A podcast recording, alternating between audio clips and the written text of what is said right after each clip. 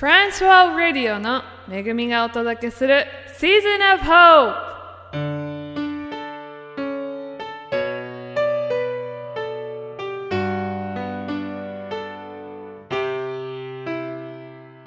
皆さんいかがお過ごしですか？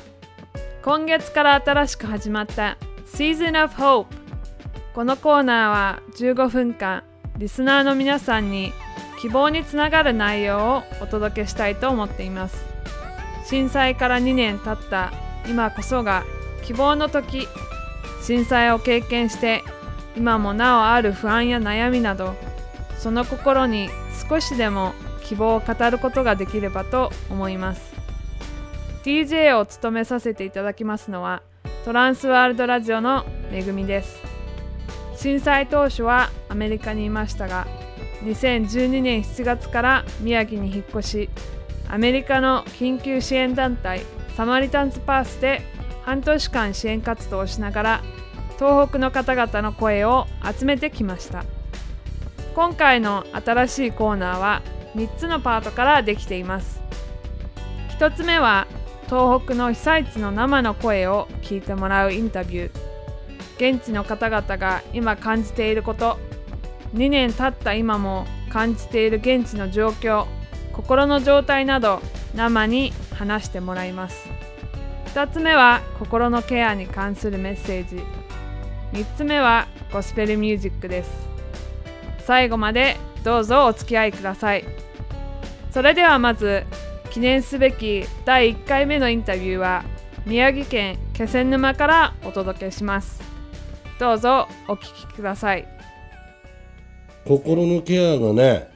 一番すごくなんだろう間もなく2年目じゃない、で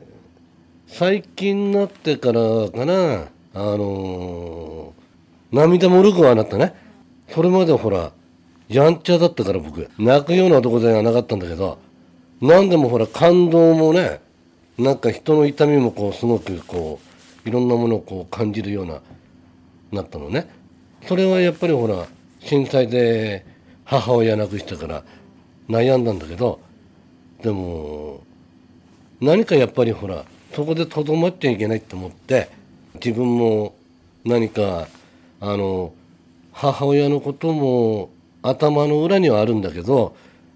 心配してね。でも何かやっぱり活動しなきゃいけない。何かをこううん困ってる人に何かをしていかなきゃいけないんだなってこう、うん、時間が経つにつれて、うん、徐々にそれが、うん、大きくなっていったわけ。めぐみが言うねこの心のケアってさどうなんだろうよく言われるんだけど実際にはよくわかんないんだよね。かといってじゃあ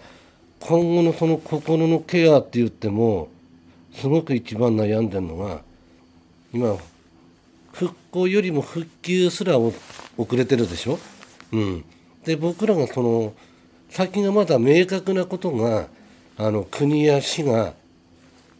あの伝えてくれないから身を身を動きができないっていうのかな？希望が見えないっていうかさ。僕もほらたくさんやっぱりめぐみたちみたいにやっぱりまあいろんなサマリーに限らずいろんな支援に来た人たちにすごく元気をもらったっていうかさいろんな活動してくれたわけじゃない。で俺ら何やってんだろうって思って自分の中ででいつまでもやっぱり悲しんでもられないなって何か少しでもまああの人のためこの人のためっていうか動かなきゃなんかダメなんだっていうハンマリーに限らずいろんな支援に来た人たちにすごく元気をもらったっていうかさいろんな活動してくれたわけじゃない。で俺ら何やってんだろうって思って自分の中ででいつまでもやっぱり悲しんでもられないなって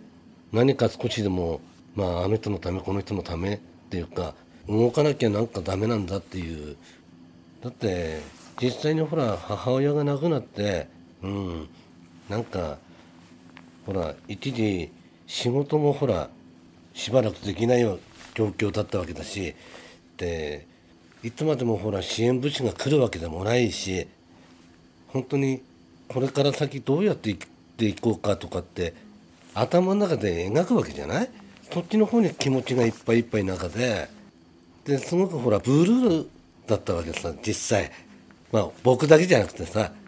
その時にあの放心状態じゃないけど何にもやる気が起きなかったの実際。余裕はまだないんだよね。心の余裕はね。だからその自分にもたまに問いかけるのよ。あの心の余裕とかよく心のケアってで実際なんだろうなって思う時あるのね。仮説にほら一人でいる時にやっぱりいろんなこと考えちゃうんだよね。でいろんなことを考えることって何？心なのって自分に今度問いかけるんだよね。そうしてると悪いことばっかり考える時もあるじゃない？一人でいると。うん。そうしてるとさまあなんだろうな一時的なもんだろ？それって。うん。で実際にじゃあその恵みが言うその心の、うん、中って何だっていまだにやっぱり答えはないんだよね自分の中にね。よくあのほら今後の何々とかさ、うん、今後はどうしますとかさ、うん、って言われても全然まだ準備もできてない段階ででノーコメントっていうわけにもいかないしただ今ひたすら目目の前にあるものをやってるだけですっていうね。ただいま宮城県気仙沼からのインタビューをお届けいたしました。共感できるとこはあったでしょうか？どんな人にも希望は必要ですよね。希望は私たちの人生をワクワクさせたり生きる意欲や前に向かっていく力を与えてくれると思います。まさに日々の生活を向上させる力強いエネルギーです。でも残念ながら人生には私たちから希望を取り去ってしまうことが起きてしまいますよね。希望が失望に変わりただ目の前の問題だけに心が奪われてしまう。そんな出来事が起こってしまう。そんな私たちが希望を失ってしまう時前に向かって進もうとする力を失って自分なんて何やってもうまくいくはずがないって失望して嘆いてしまうものです。さまざまな出来事を通して私たちは希望を失うことがありますし多くの場合自分にとってとっても大切なものを失う喪失体験によって希望を失ったりします。特に3つあるんじゃないかなって思います。持ち物友人家族です。2011年3月11日に起こった東日本大震災やそれに伴う津波という悲惨な出来事によって私たちは大きな喪失体験をしましたね。被災地には持ち物友人愛する家族を失った数えきれないほどの人々がおられると思います。持ち物親しい友人愛する家族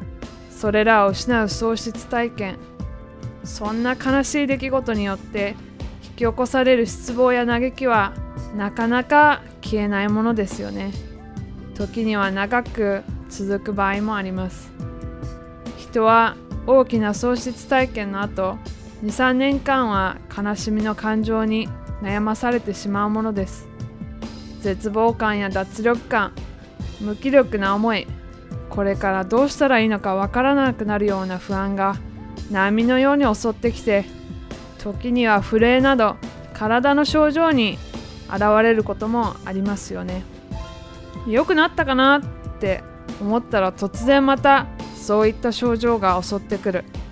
特定の出来事や記憶がきっかけとなってそんな感情や症状を洪水のように引き起こすこともあるかもしれないですね。でもそんな自分を責めないでください。もしあなたが今人生の中で大きな喪失体験をして希望を失っているかもしれません。ある人が家族を失いこう思ったそうです。本当は誰も自分の苦しみは分かってもらえない。ということだそうです。しかしその人が希望を見いだしたのはそばに寄り添ってくれる人たちを通してでした。なぜなら希望の種はすでに身の周りに巻かれてあると気づいたからです。あなたの周りにも気づかない小さな希望の種が落ちているかもしれません。このコーナーを通して今までは経験したものとは違う新しい希望の季節に入ってもらえたらなと思います。では最後に今日の一言をお伝えしたいと思います。聖書のエレミア書にこんな言葉があります。私はあなた方のために立てている計画をよく知っているからだそれは平安を与える計画でありあなた方に将来と希望を与えるためのものだ